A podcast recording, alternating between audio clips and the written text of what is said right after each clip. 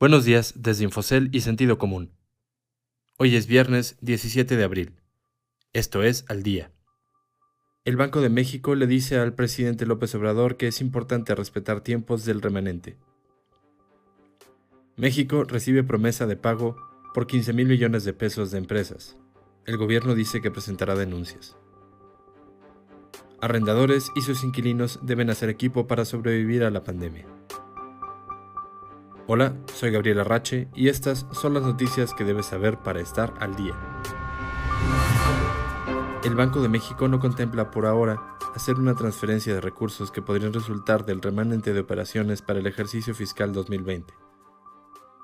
A pesar de que el presidente Andrés Manuel López Obrador considera que este dinero sería útil para hacer frente a los efectos de la pandemia de coronavirus COVID-19. En una reunión celebrada hoy en Palacio Nacional, López Obrador conversó con Alejandro Díaz de León, el gobernador del Instituto Central. En dicha reunión discutieron el complejo momento que viven tanto México como el mundo entero por la pandemia de este nuevo tipo de coronavirus. Tras la reunión, el Banco Central emitió un comunicado en el que explicó que si bien se coordinará con el gobierno para mantener la salud del sistema financiero, respetará el procedimiento legal de transferencia de remanentes. Y es que López Obrador dijo ayer por la mañana en su conferencia de prensa matutina, Tengo una reunión con los eh, integrantes del Banco de México, porque cuando se deprecia la moneda, el Banco de México tiene que compensar a la hacienda pública con un monto. Eso eh, lo entregan de acuerdo a la norma hasta abril del año próximo. Pero es como una cobertura. Esto por la depreciación del peso. O sea que ahí tenemos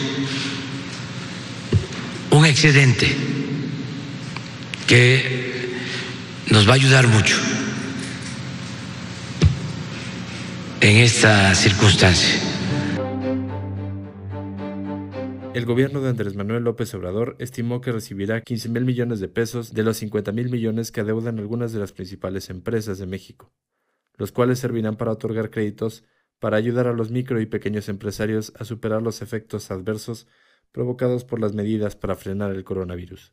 López Obrador envió la semana pasada una carta a Carlos Salazar Lomelín, el presidente del Consejo Coordinador Empresarial, con los nombres de 15 empresas mexicanas que tenían adeudos por 50 mil millones de pesos. El mandatario dijo que era necesario que los empresarios se regularizaran en el pago de sus obligaciones al fisco ante la necesidad de recursos que podría tener el país para hacer frente a la pandemia del coronavirus COVID-19. Estos recursos tendrían como propósito destinar un millón de créditos por 25 mil pesos a tasa preferencial que ayudarían a los pequeños empresarios a hacer frente a las dificultades provocadas por la pandemia del COVID-19. No obstante, algunas compañías aparentemente no están dispuestas a realizar el pago que demanda el gobierno y acudirán a tribunales a disputarlo, tal como lo permite la ley. El presidente dijo que procederá legalmente por vía civil y vía penal. Las medidas de aislamiento social se han endurecido por las autoridades con el paso de las semanas, hasta decretar la interrupción de sectores no esenciales para poder hacer frente a la pandemia. El cierre de centros comerciales y posteriormente de fábricas y oficinas afecta tanto a las empresas dueñas de estos espacios como a los que los rentan.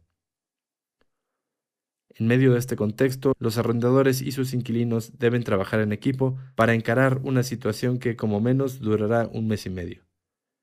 Ejemplo de ello es Planigrupo Latam, firma especializada en la construcción y administración de centros comerciales y que recientemente anunció la puesta en marcha de una estrategia con la que busca conservar a sus, con la que busca conservar a sus arrendatarios en el largo plazo, ante la imposibilidad de alguno de ellos de afrontar los próximos pagos de renta de espacios.